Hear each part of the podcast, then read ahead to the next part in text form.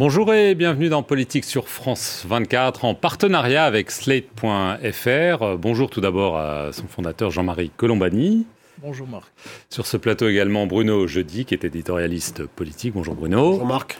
Catherine Tricot, qui est directrice de la revue Regard. Bonjour Catherine. Et Guillaume Darret, Bonjour. qui est journaliste politique à France Télévisions. Alors la semaine a été agitée, très agitée même, euh, à l'Assemblée euh, nationale. Ce lundi, une motion de censure proposée par la NUP pour répliquer à l'utilisation par le gouvernement de l'article 49.3 pour faire voter le budget a été rejetée, sans surprise. Mais la surprise, ça a été que ce texte a été voté par le Rassemblement national un Rassemblement national qui avait pourtant juré grand Dieu de ne jamais vouloir s'allier à ses ennemis euh, de gauche. Alors évidemment, en plus de faire passer des frissons dans le dos de la majorité, cette manœuvre parlementaire a isolé les républicains, semé la zizanie à gauche et fait réagir le chef de l'État. On l'écoute ce mercredi soir sur France 2. Ils ont prouvé une chose, ils n'ont pas de majorité. Mais ils ont surtout prouvé quoi? Qu'ils étaient prêts, socialistes, écologistes, communistes et LFI, à se mettre main dans la main avec le Rassemblement national. Alors qu'il y a la guerre en Europe, qu'il y a la crise, qu'il y a le désarroi de tant de familles et qu'il nous faut être aux côtés des Français, ils ont montré une chose. Ils ne sont pas du côté du mérite, de l'ordre, du travail, de la solution, de l'avancée. Ils sont du côté du désordre et du cynisme. Jean-Marie Colombani, réaction vigoureuse euh, du chef de l'État à cette séquence un petit peu inattendue, inhabituelle. On ne pouvait pas attendre moins, parce que quand même la situation se prêtait à l'exploitation par le chef de l'État de l'incohérence ou des contradictions qu'a reflété cette, cette manœuvre. Moi, je retiens l'autre partie aussi du propos d'Emmanuel Macron dans cette émission, qui est la partie tout autant politique, qui consiste à se... Il faut se souvenir de l'interview de Nicolas Sarkozy au journal du dimanche. Dans cette interview, Nicolas Sarkozy plaide pour euh, un accord en bonne et due forme de gouvernement avec les républicains sur la base d'un recentrage, souhaite-t-il, d'Emmanuel Macron un peu plus à droite qu'il n'est aujourd'hui. Et Emmanuel Macron lui a répondu Je suis d'accord. Donc, euh, et donc, euh, ça renvoie au fait que Emmanuel Macron n'a pas non plus de majorité. Il a dit les opposants n'ont pas de majorité. Il n'a pas non plus de majorité, mais il en aurait une évidemment si les Républicains le rejoignaient. Donc, euh, avec l'appui de Nicolas Sarkozy, c'est ce qui va tenter de se, de se faire, même si on peut être dubitatif sur le sort de cette manœuvre, compte tenu de l'état des républicains eux-mêmes et du fait qu'ils sont en pleine campagne interne. Et dans la campagne interne, c'est à qui sera le plus grand opposant à Emmanuel Macron. Mais néanmoins, je pense que le geste politique était là, vraiment en résonance totale avec le souhait exprimé par Nicolas Sarkozy. Le problème d'Emmanuel Macron, c'est que Nicolas Sarkozy n'a plus le poids qu'il pouvait avoir avant sur les républicains. Bruno, jeudi, en effet, Nicolas Sarkozy avait, appelé euh, Emmanuel Macron à franchir le Rubicon. Euh, je reprends euh, son expression. est-ce que c'est vers cela qu'on se dirige ou est-ce que cette séquence parlementaire dit aussi autre chose? D'abord, je pense que leur dialogue par médias interposés les concerne tous les deux, parce que je pense qu'aujourd'hui, Nicolas Sarkozy pèse plus grand-chose chez les Républicains.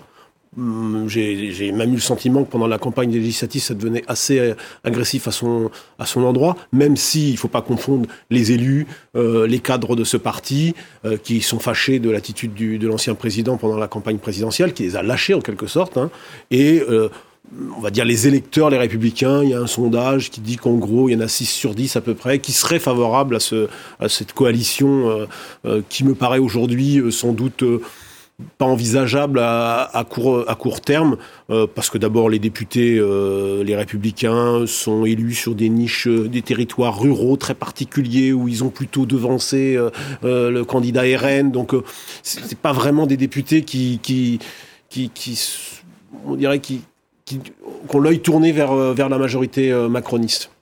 Donc je pense que ça restera sans doute euh, à l'état d'idée d'un ancien, ancien, président et d'un Emmanuel Macron. Et c'est là où c'est intéressant, ce qu'il fait hier soir, c'est sans doute la première fois quand même qu'il le verbalise, ça montre que c'est la fin du en même temps. Et voilà, il pleure son en même temps et qu'il euh, est obligé de tirer les conséquences de ces élections législatives qu'il a perdues partiellement et qui l'oblige aujourd'hui euh, à tendre la main dans toutes ses interventions. Il l'avait déjà fait dans son discours d'après les législatives, il le refait hier soir, tendre la main euh, au groupe Les Républicains et au petit groupe de centre droit qui s'appelle Lyot, pour les téléspectateurs qui suivent ça au millimètre. Ça fait un, ça fait un potentiel de 80 voix. Et quand qui lui donne la majorité. Et, qui, et, surtout, quand on sait que cette, euh, cette motion de censure, cette censure a, a, échoué à 50 voix près, eh bien, euh, ça peut compter le moment, le moment venu. En tous les cas, c'est quand même une forme de clarification, de clarification politique. Et ça peut, à terme, aussi créer un peu de tension euh, chez Renaissance. Je suis pas sûr que tout le monde soit sur cette ligne-là. Donc euh, on reste avec cette assemblée euh, nerveuse, un peu imprévisible, parce que ce qu'a fait Marine Le Pen, ça s'est décidé pendant le week-end, et c'est la lecture du texte de la NUPES qui fait que Marine Le Pen a changé d'avis. Je peux vous le dire, moi je l'ai vu la semaine dernière, Marine Le Pen, elle disait en privé encore, pas question de voter ce texte, elle a changé pendant le week-end, fait une belle manœuvre, euh, qui place la NUPES dans, l'embarras d'ailleurs, mais euh, on, est, à la merci de surprises. Voilà, alors Catherine Tricot, c'est vrai que depuis, euh, il y a beaucoup de débats. Au début, c'était surtout dans les cercles journalistiques. On disait oui, peut-être que cette motion de censure a été déposée par la NUPES de façon à ce qu'elle soit acceptable par Marine Le Pen, mais on entend à l'intérieur de la NUPES des écologistes, des socialistes euh, dire oui, il semble que la France insoumise ait peut-être pas négocié avec le Rassemblement national, mais en tout cas ait fait en sorte que cette motion soit votée par le, Rassemblement national. Et ça aussi, c'est une donnée nouvelle. Oui, factuellement, je crois qu'il n'est pas exact de dire qu'il y ait eu, par exemple, un retrait de référence à l'immigration pour permettre le vote du Front national, du Rassemblement national euh, à l'Assemblée nationale. Ça, je crois que ce n'est pas vrai. En revanche, qui semble bien se dessiner, c'est qu'il y a bien deux stratégies à l'intérieur de la NUPES. Une stratégie qui est explicitement euh, portée par Jean-Luc Mélenchon, qui est de dire quand on dépose une motion de censure, on vise à ce qu'elle rassemble le plus possible de voix et voir qu'elle fasse la majorité. Donc on a construit cette motion de censure, on n'a pas retiré des éléments, mais on a construit cette motion de censure pour qu'elle puisse avoir les voix non seulement du Rassemblement national, mais également des républicains.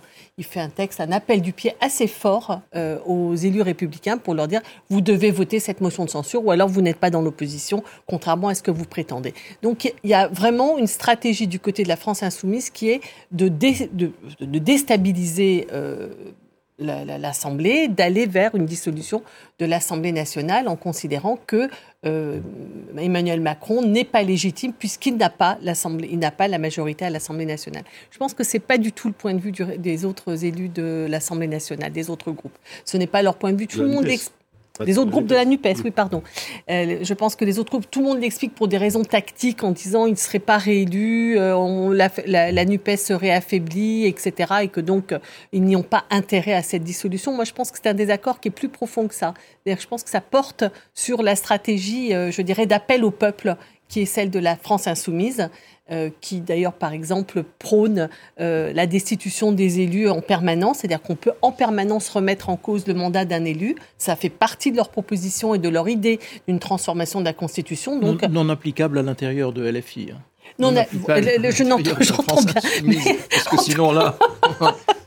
Mais leur la stratégie de LFI, c'est de considérer que les élus peuvent être destitués à tout moment par le peuple. Donc aujourd'hui, le peuple peut demander, on peut obtenir la dissolution et repartir vers une élection générale à l'Assemblée nationale. Ce n'est pas le point de vue des autres euh, forces de la Elle commence à le dire. Qui, elle commence à le dire et ça relève d'une autre tradition politique qui est de dire, bon, il y a eu une élection, il y a un mandat, il va au bout de son mandat, puis à la fin, on fera les comptes et puis euh, euh, si on n'est pas content, on votera pour quelqu'un d'autre. Donc c'est quand même deux conceptions du fonctionnement de la démocratie qui, qui sont en train de d'émerger là et qui, pour l'instant, mettent un vrai coin à l'intérieur de la NUPES entre LFI et les autres forces euh, Parti communiste, Parti socialiste et Europe Écologie Les Verts. Guillaume Darret, finalement, euh, c'est Emmanuel Macron le premier qui a brandi la possibilité de la dissolution. Et on a l'impression que du coup, ça a un petit peu pas libéré, euh, mais certains partis de dire bon ben voilà, même le président parle de dissolution, on n'est plus forcément dans un mandat de 5 ans, donc tous les coups sont permis. Chose sur laquelle il est un peu revenu hier au cours de l'émission. Oui, mais il l'avait dit. la question lui a été posée par Caroline Roux et il a dit que finalement il n'y aurait pas forcément une dissolution si une motion de censure était votée. Là aussi, son entourage nous disait que c'était clairement une forme de un peu de message de séduction aussi à l'égard des républicains, sous-entendant que si pour une raison ou une autre le gouvernement actuel devait tomber, il y aurait peut-être possibilité de construire une majorité avec les Républicains. Et Bono disait que ça pouvait créer du malaise, cet appel du pied au sein de Renaissance, et y compris au sein du gouvernement. Il y a un ministre ce midi venu de la gauche qui me disait j'ai sursauté quand j'ai entendu Emmanuel Macron dire je souhaite une alliance avec les Républicains et qui me disait si demain on doit construire un gouvernement de coalition avec le parti LR en tant que tel, je me poserai la question de ma présence dans ce gouvernement parce que c'est pas ce qu'on m'a vendu il y a cinq ans et demi, c'est pas ce qu'on m'a vendu euh, il y a un peu plus de six mois. Donc on voit que ça va créer des remous, y compris au sein des, euh, des proches du chef de l'État, parce que c'était un proche du chef de l'État qui, me disait ça. Du côté des républicains, on sent qu'après cette émission, j'allais dire, ça couronne une semaine pas facile pour eux. Ils se sont pris, euh, d'une certaine façon, deux banderilles dans le dos. Ils se sont pris la, la banderille, effectivement, de la motion de censure votée par euh, Marine Le Pen et donc euh, des députés qui vont se retrouver sur le terrain avec des électeurs qui vont leur dire, mais finalement, comme le dit Marine Le Pen, est-ce que vous êtes avec le gouvernement? Si vous êtes contre le gouvernement, pourquoi vous n'avez pas voté cette motion? Et cet appel du pied d'Emmanuel Macron qui leur dit, bah, venez gouverner avec nous. Et effectivement, un sondage IFOP montre qu'il y en aurait plus de 60% qui disent que pourquoi pas, c'est pas une mauvaise idée. Donc ils se retrouvent complètement coincés en, pleine campagne euh, pour la présidence du parti. Cela dit, la conséquence immédiate d'un vote d'une motion de censure dans ce rassemblement très hétéroclite, la lettre de la Constitution, c'est que derrière une motion de censure, il faut qu'il y ait une majorité et que cette majorité soit apte à gouverner. Elle ne le serait pas. Donc c'est par là que viendrait la dissolution puisque de toute façon serait constatée à ce moment-là l'impossibilité d'avoir un gouvernement républicain RN euh, et LFI. Donc euh, mécaniquement, on, irait forcément à la, dissolution, me semble-t-il. Donc, euh, Mais un gouvernement républicain Renaissance? Alors, républicain Renaissance, c'est la logique, je pense. C'est la logique que recherche aujourd'hui Emmanuel Macron, fortement conseillé par Nicolas Sarkozy même si, comme le disait Bruno, Nicolas Sarkozy aujourd'hui hmm. n'a plus de poids sur ses propres troupes. Mais c'est la logique d'une situation, euh, j'allais dire, mécanique à l'Assemblée nationale où tout dépend du vote des républicains. Les républicains sont, comme euh, sous la quatrième République, un parti charnière qui peut décider d'aller d'un côté ou de l'autre. Et de, voilà. Si les républicains s'allient sur tel ou tel texte, les textes seront votés 149-3 s'il vote une motion de censure, oui, voilà, s'il vote une motion de censure, à ce moment-là, le, gouvernement est en minorité, le gouvernement tombe. Et s'il y a un accord d'ailleurs entre Renaissance, entre Macron et les Républicains, ça signifiera ipso facto le départ d'Elisabeth Borne. Et ce sera ipso facto un Premier ministre ou une Première ministre venu des Républicains. Ça veut dire que la Renaissance devient le parti de droite, parce que quand même, en gros, il y a un problème de qui va euh, prendre la succession d'Emmanuel Macron. Il y a, quand même des gens du côté. Droit. Euh, on a un président de centre droit et puis on a quand même des gens qui, à droite, au Parti républicain, euh, prétendent pas, Laurent Wauquiez, par exemple, il espère bien euh, jouer sa carte. Est-ce que si on est, si on est allié... Les, leaders républicains, Catherine, ils s'inscrivent de toute façon dans, dans, dans, le camp anti-Macron, que ce soit Laurent Wauquiez que vous citez, mais même ceux qui sont aujourd'hui sur la euh, départ pour la présidence de, des républicains, qui passionnent pas les foules, mais ils sont trois, ou quatre même, mhm. euh, que ce soit Éric Ciotti ou Bruno Retailleau pour parler des principaux, ils se sont des, des, des, anti-Macron et qui ont tout fait pour bloquer toute possibilité, toute possibilité d'accord. Il n'en reste pas moins que, que Emmanuel Macron, de toute façon, incontestablement, il a dérivé vers la droite. Et son élection présidentielle, c'est quand même une élection euh, qui est marqué par euh, euh, un nombre important d'électeurs euh, oui. d'électeurs de Oui, il avait fractionné en 2017 la gauche, il a fractionné la droite cette fois-ci, il, gagne cette fois-ci, et puis son discours d'hier était très à droite, au-delà même, au-delà même de la partie, je dirais explicitement politique, la totalité de son discours était ah quand même un discours justement, qui était très adressé à un électorat de droite. C'est ce que je voulais dire, le, on regarde le théâtre à juste titre, mais derrière le théâtre, il y a le fond. Le fond de la politique que mène Emmanuel Macron, qu'est-ce qu'un député Les Républicains peut lui reprocher. Il va faire la réforme des retraites, il a modifié l'assurance chômage, il réaffirme les dogmes du sarkozysme, c'est-à-dire euh, le travail plus, et plus travailler plus pour gagner plus. C'était très sarkozyste hier soir. Oui, pour gagner mais travailler plus. Est-ce que c'est pour gagner plus Je ne crois pas. Sur le fond, qu'est-ce qui peut bien les distinguer Absolument rien. Ce qui les distingue, ce qui reproche, c'est euh, les ce qui reste des républicains aujourd'hui, les 4% qui ont voté pour, euh, pour Valérie Pécresse, c'est la personnalité d'Emmanuel Macron.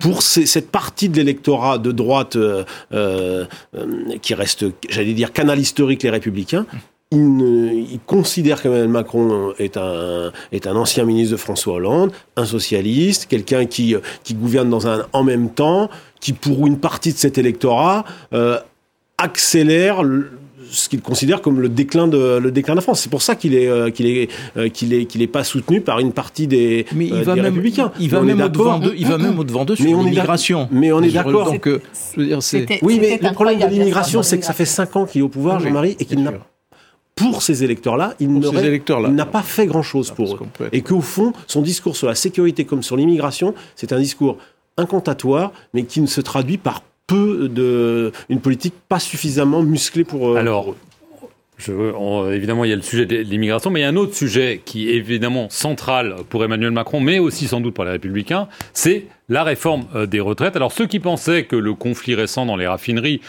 ou le souvenir cuisant euh, de son échec sur ce même sujet en 2019 avait refroidi les ardeurs réformatrices du président, eh bien, ils se sont trompés. On l'écoute à nouveau ce mercredi sur France 2. On devra décaler l'âge légal de départ de 4 mois par an, ce qui veut dire que là où nous sommes aujourd'hui à 62 ans, on passera à horizon 2025 à 63 ans, à horizon 2028 à 64 ans et à horizon 2031 à 65 ans. Donc de manière progressive. Ça, c'est ce que je dis depuis cette campagne. Et ces chiffres-là correspondent à ce dont nous avons besoin. Alors Guillaume Darret, euh, c'est vrai que Emmanuel Macron, euh, c'est son échec principal peut-être du, premier quinquennat. Là, il revient à la charge. Alors, évidemment, c'est assez technique et tout ça, mais euh, on sait que pour la CGT, on n'en parle même pas, mais même pour la CFDT, c'est une réforme quand même très très risquée, surtout vu la géographie parlementaire dont on vient de parler. Surtout, ce qui est marquant, c'est que cette fois-ci, c'est une réforme des retraites de droite à la Édouard Philippe. Il déteste qu'on dise ça dans l'entourage d'Emmanuel Macron. Parce que rappelez-vous la première réforme, de 2017, c'était quand même une vraie originalité dans la pensée politique d'Emmanuel Macron. C'était de dire on va faire une réforme à point. Ils ont quand même assez vite compris que justement, il n'y a pas beaucoup de Français qui comprenaient concrètement comment ça allait se passer. Puis ça a été abandonné au moment des diverses crises qu'il y a eu, Gilets jaunes, et puis la, pandémie, euh, évidemment, au moment du, du Covid. Ce qui est certain, c'est que moi je trouve que dans l'émission d'hier, on n'a pas bien perçu, euh, on nous a dit il va venir donner le cap. Euh, il y a eu des mesures très concrètes, mais je trouve qu'on n'a toujours pas bien perçu où était le cap à 4 ou 5 ans. C'est-à-dire que sur les retraites, il va faire une mesure d'âge. Euh, il y a une petite ouverture, effectivement, où il dit peut-être ça pourrait ne pas être 65 euh, ans, mais on pourrait s'arrêter à 64 ans si. Il l'avait déjà fait en campagne. Hein, on accentue. Oui, au lendemain du premier tour d'élection présidentielle, il avait dit on peut finalement faire 64 ans. Là, il dit on pourra peut-être faire 64 ans si on allonge la durée de cotisation. Là aussi, euh, c'est une forme de message, une nouvelle fois, à la droite, comme on le disait euh, tout à l'heure. Mais c'est sûr que sur ce sujet-là, il nous l'a redit en sortant, il n'est pas question, euh, pas question de lâcher pour lui. Alors là, pour le coup, les Républicains, ils sont alignés sur cette. Euh, à quelques exceptions près, parce qu'il y en a qui commencent un peu à s'interroger. Il y en a même qui veulent aller moins loin, Aurélien Pardi. Mais, mais, globalement, pour continuer dans ce que disait Jean-Marie, c'est une réforme qui correspond à tous les programmes présidentiels euh, depuis euh, quasiment 2000, 2012 euh, de repousser l'âge de départ à la retraite à 65 Même des textes passés régulièrement par le, par le Sénat. la difficulté, c'est que les Français n'en veulent pas. Ça, c'est quand même absolument tous les sondages l'attestent. et que là, il a quand même une difficulté d'argumentation. Parce qu'on ne sait plus très bien pourquoi il a fait sa réforme des retraites. Parce qu'hier, il nous a expliqué que c'était pour payer la dette Covid. Pendant la campagne présidentielle, il nous a expliqué que c'était pour réformer l'hôpital et l'école. Et il nous a annoncé également que c'était pour équilibrer le régime des retraites. C'est-à-dire qu'en fait, les raisons pour lesquelles c'est fait, ne sont pas explicites. Et hier, ce qui était intéressant, c'est que donc il y avait un peu toutes ces raisons. On ne sait pas quelle est la raison première pour laquelle il le fait. Par contre, ce que l'on sait, c'est que à la fois il tient ce discours, un discours assez dur, parce que même pour les gens qui ont une carrière longue, il a dit bon, on va négocier, mais de toute façon, il faudra travailler plus longtemps. C'est-à-dire que même pour ceux qui ont commencé à 17, 18, 19 ans, même cela, il, ne les il va quand même prolonger leur durée de travail. Là, en ce moment, il y a, il y a Géodis, qui est un, transporteur qui est en grève. Il y avait un article ce soir dans Le Monde, un reportage. Enfin, les gars, ils travaillent de 18h à 2h du matin. Au bout de 15 ans, ils ont 1400 euros de salaire et eux, on va leur dire non, non, mais vous allez continuer. Vous avez commencé à 17 ans ou à 16 ans, mais vous allez continuer jusqu'à 63, 64. Oui, mais ça, non, donc ça, non, il y avait, ça c'est là, je veux dire, c'est le propre d'une négociation bien conduite avec les syndicats. Ce que, je veux, ça se règle. Alors, ce que je veux, oui, ce que je veux dire, attends, je vais terminer. Ce que je veux dire, c'est qu'hier soir, il ne, on ne sait pas très bien la raison pour laquelle il le fait.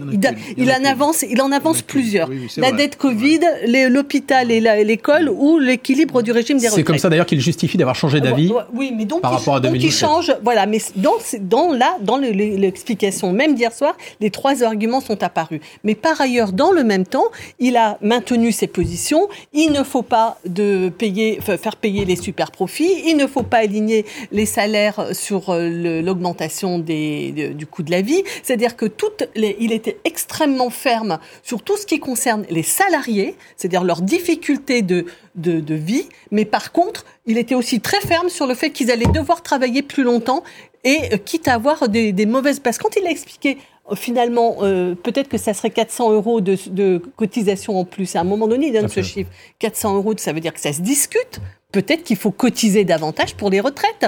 Lui, il évacue cette idée qu'on puisse payer plus pour les retraites. Moi, je ne vois pas pourquoi on évacuerait cette idée-là. On va écouter. Mais, euh, mais, en tout cas, ce que je trouve, c'est qu'il a été très très ferme sur la défense des intérêts de ceux qui ont beaucoup, mais par contre très très ferme pour dire que les autres, les petites gens, eux, ils allaient, ils allaient aller euh, durer, euh, travailler plus longtemps et gagner pas beaucoup plus, voire beaucoup moins. On va écouter Yannick Jadot, le candidat des Verts à la dernière présidentielle. Il n'a pas apprécié euh, les arguments du président. Cette retraite, je vais vous dire, je la trouve, je vais pas utiliser un mot grossier, donc je la trouve abjecte, parce qu'au fond, c'est financer un régime par la souffrance au travail, par la précarisation des seniors et par le décès prématuré des ouvriers. Évident ça. ça Bruno dis, mais c'est pas c'est pas la France insoumise, c'est pas euh, la CGT, c'est les Verts. Donc ça, ça annonce quand même euh, la position de Yannick Jadot pendant la campagne, euh, la campagne présidentielle. Elle n'est pas très, euh, elle est pas très nouvelle. La Nupes. Mais il prend quand même un risque politique, social, Emmanuel Macron. Bien sûr, mais de toute façon, toute réforme des retraites en France contient assez de nitroglycérine pour pour bien mettre le pays. avec une majorité relative d'autant plus. En crise sociale, parce que les Français, et moi je trouve d'ailleurs qu'on le souligne pas assez. Je pense que nos voisins ont repoussé l'âge de départ de la retraite, à peu près tous. Euh, ça va même pour certains à 67 ans. Euh, en France, on a une difficulté, on n'arrive pas à le faire depuis des années. Tous les politiques euh, ont esquivé le problème plus ou moins, à part la droite, Nicolas Sarkozy notamment. Il faut lui, mais quand même, il passe de 60 à 62, Jean-Marie. Non, non, mais je suis d'accord, sauf que pour moi, au contraire de ce que dit Marc là, tous les présidents ont modifié le régime de retraite. Il y a eu une réforme des retraites sur tous. Sauf Emmanuel Macron. Sauf Emmanuel Macron. Or, c'est lui qui en faisait son étendard, son oriflamme. Donc, c'est quand même très gênant. C'est quand même très gênant. Voilà, c'est ça. Il est dans une situation difficile. Mais l'argument que vous cherchez, il n'y en a qu'un seul. C'est que euh, on vit plus longtemps. Donc, on, sera obligé de travailler plus longtemps. Pourquoi? Parce que notre population active, si on regarde les courbes de la démographie, se rétrécit comme ce sont les actifs qui payent les retraites, puisque l'on est dans un régime par répartition, on sera obligé de toucher au système. Et si on veut le préserver, ben, y a, la mesure d'âge s'impose. Maintenant, ce qui, ne, ce qui n'est pas juste. on attribue, combien on donne d'argent pour les retraites Moi, je pense que ça se discute. Ah, le 14%, ce n'est pas un dogme. Mais si vous voulez, le système, pour le moment, n'est pas en danger parce que euh, Emmanuel Macron bénéficie de la réforme Hollande-Touraine. Hmm. Cette réforme euh, fait glisser chaque année euh, le temps de cotisation. Et donc le temps de cotisation glissant chaque année, le système s'équilibre. Donc il n'y a pas d'urgence.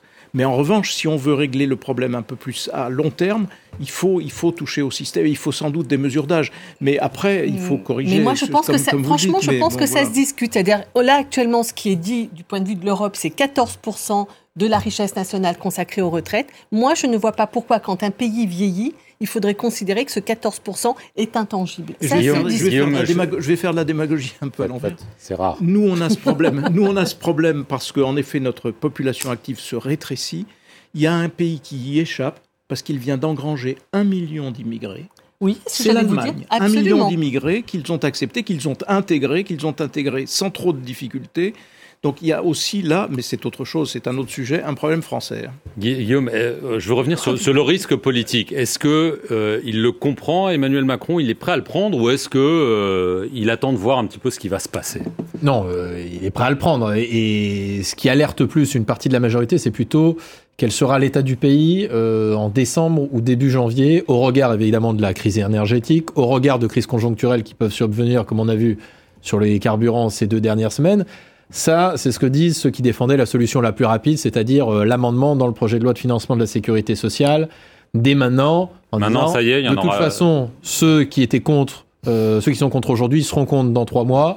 Ça ne change rien, faisons-le tout de suite. C'est vrai que ça, c'est une crainte d'une partie des proches du chef de l'État qui disent faudra faire attention en fonction de la situation en janvier. Mais lui, il n'est pas prêt de lâcher là-dessus. Et il ne veut pas lâcher. Et hier, il a précisé un point qui lui semblait important, c'est ce qu'il nous a dit en sortant, euh, c'est la question notamment des régimes spéciaux c'était pas très clair entre Bruno Le Maire et la Première ministre de savoir si oui ou non on mettait dans cette réforme les régimes spéciaux qui continuent d'exister. Hier, il a dit oui, il y aura les régimes spéciaux dans la réforme.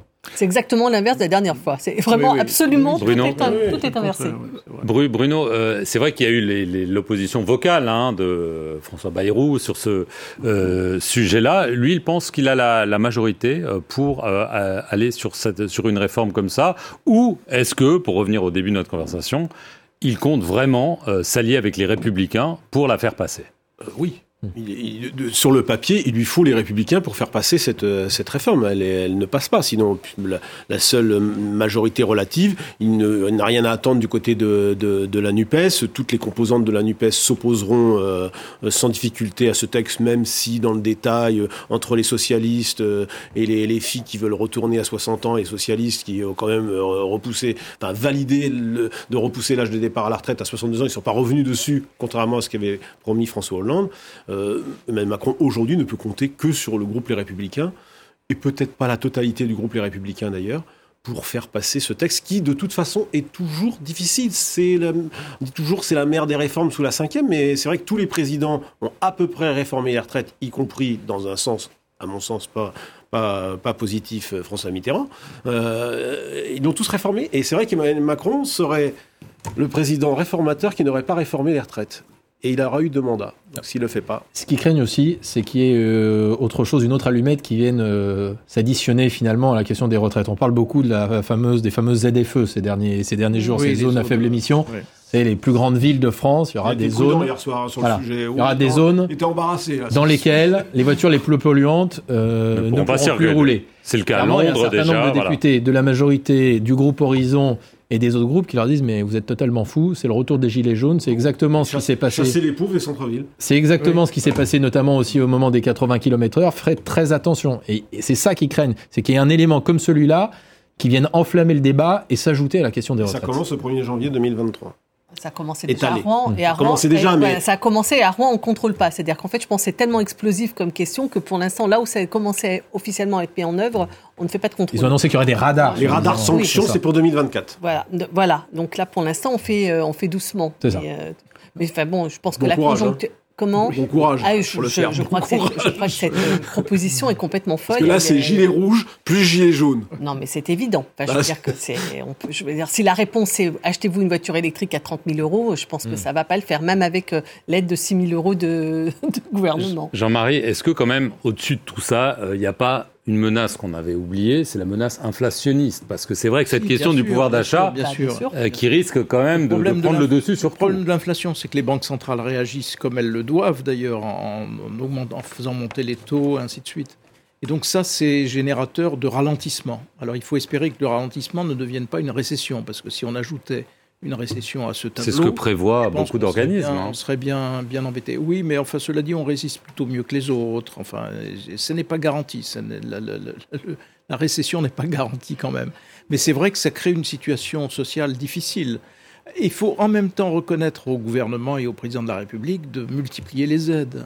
Ils ne sont pas inactifs, ils ne sont pas les bras ballants à se dire non, il y a des aides qui sont. Il l'a redit hier soir, hein, c'était le petit père de la nation. Pendant le Covid, les entreprises, la plupart des entreprises ont été sauvées parce qu'on a surtout un tissu de, petites entreprises, de toutes petites entreprises. De la même façon, là, les ménages et les petites entreprises sont aidés. Donc, il faut quand même reconnaître ça. Mais c'est récent, les, aides pour les petites entreprises. Le gouvernement va détailler les mesures. C'est récent, mais c'est surtout pas trop durable. Donc, il ne faut pas que l'inflation se perpétue. Parce que si l'inflation, si on se réinstallait dans l'inflation, comme le disait toujours Pierre Bérégovoy, l'inflation, c'est un impôt sur les pauvres. Mm. Donc c'est vraiment quelque chose qu'il faut éliminer, qu'il faut contrôler. Et c'est quand même la limite, on disait de sa démonstration hier, c'est mm. qu'à un moment, ne faire qu'inciter les entreprises à mieux partager la valeur, à augmenter les primes, euh, et quand on lui dit qu'est-ce qui se passe si les entreprises ne veulent pas le faire, il n'y a pas vraiment de solution. Absolument. Je vous arrête là parce que c'est euh, l'heure de la politique sur les réseaux avec euh, Véronique euh, Reissoult, la directrice de Backbone Consulting.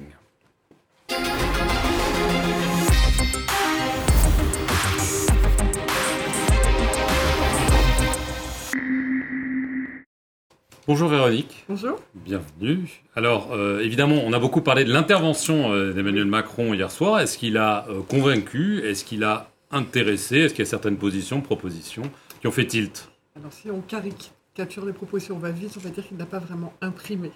Ça veut dire quoi? C'est qu'il n'y a pas eu un énorme engouement sur les réseaux sociaux. Il y a eu à peu près 75 000 messages. Pour vous donner une idée, de l'émission précédente, il y avait à peu près 120 000.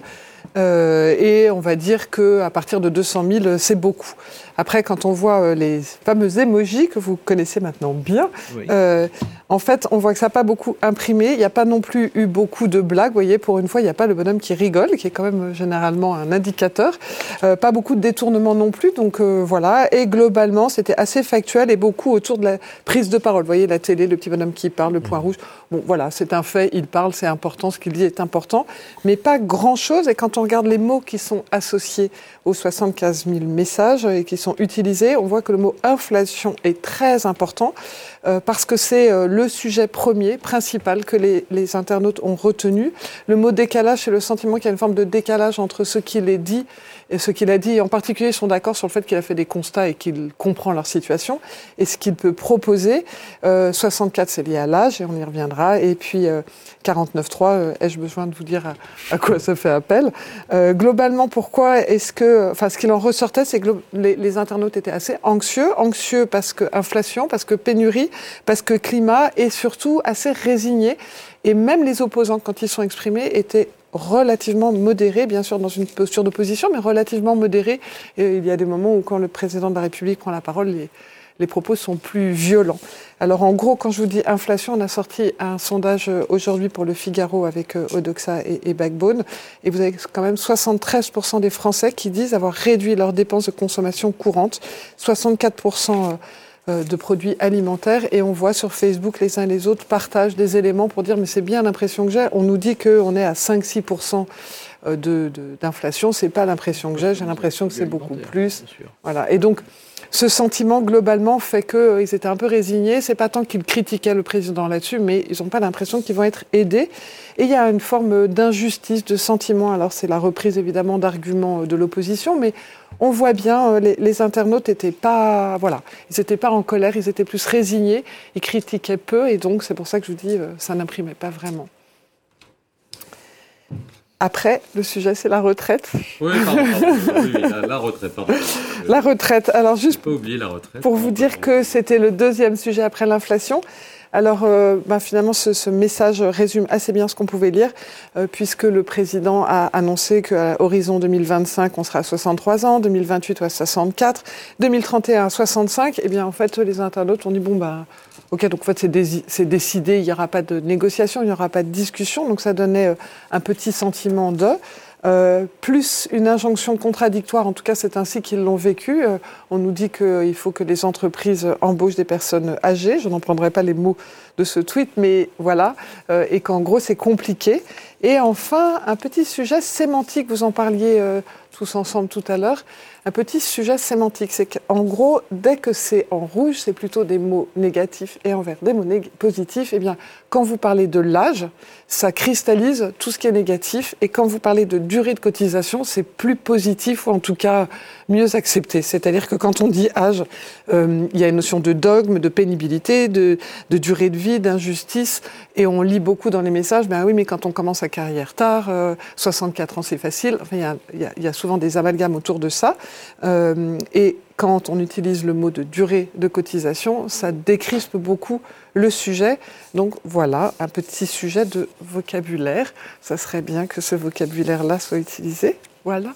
Voilà, alors là, on va changer un petit peu de sujet, on va sortir euh, de la politique française ouais. et on va parler du nouveau Premier ministre britannique. Eh ouais, moi, je pense qu'il faut que vous appreniez à découvrir ce fameux Rishi Sunak. Alors, au-delà du sujet de son origine indienne, au-delà de sa fortune qui a été fortement commentée, figurez-vous qu'il y a une vidéo qui est sortie cette semaine. Je vous laisse la regarder.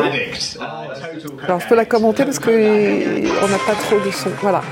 Eh bien, c'est le Premier ministre que vous voyez là à Ibiza en train de faire la fête et qui danse et qui s'amuse. Alors, quand on est en France et que vous êtes ministre et que vous allez à Ibiza, c'est compliqué. Mais quand vous êtes euh, le Premier ministre indien, euh, enfin euh, anglais, voilà. Comment C'est son état de grâce. Mais en fait, les Anglais, ça les a. Plus... Premier ministre. Non, et ça les a plutôt amusés. et c'est même presque devenu un mème. Donc, dès qu'il y a une prise de parole autour de ce Premier ministre, hop, on nous rappelle qu'il y a Ibiza, c'est la fête. Donc, quand le président de la République français félicite euh, et se réjouit de cette nomination. Hop, qu'est-ce qu'il y a derrière en commentaire tout de suite derrière? Pof Et il danse très bien à Ibiza. Voilà, vous voyez pas, mais ça arrive. Euh, ou sinon, vous avez même d'autres petits personnages qui sont régulièrement. Voilà. Hop, c'est une réponse au, message du président. C'est devenu euh, un même. Quand on parle de lui, il fait la fête à Ibiza et voire même, en fait, il danse. Et comme il danse, dès qu'il parle, hop, euh, on nous rappelle, alors là c'est un gif euh, normalement, c'est des petites souris qui dansent. Dès qu'il prend la parole, on rappelle qu'il sait danser. Et même quand il va saluer le roi d'Angleterre, eh bien on rappelle que ah ça ressemble un peu à une danse qu'il a fait. Voilà, c'est devenu euh, une espèce de mème plutôt sympathique, on va dire. Donc c'est pour ça que les polémiques ne sont pas les mêmes ici et chez eux. Euh, et hein, d'ailleurs. c'est les premiers ministres britanniques. oui, oui, tout à fait. arrive dans un congrès du parti en dansant. En dansant voilà. Donc euh, ça fait plutôt marrer les, les, Anglais. Et alors du coup, ils cherchent des tas d'informations pour continuer à plaisanter autour de ce, de ce Premier ministre. Ça ne présage en rien de son succès, de sa popularité et, et de sa durée de vie. Mais là encore, je vous laisse regarder une petite vidéo qui est énormément partagé et qui explique qu'en gros, il est magique cet homme. Regardez, qu'est-ce qu'il fait? Il marche avec son dossier rouge, tout ça, voilà, très important.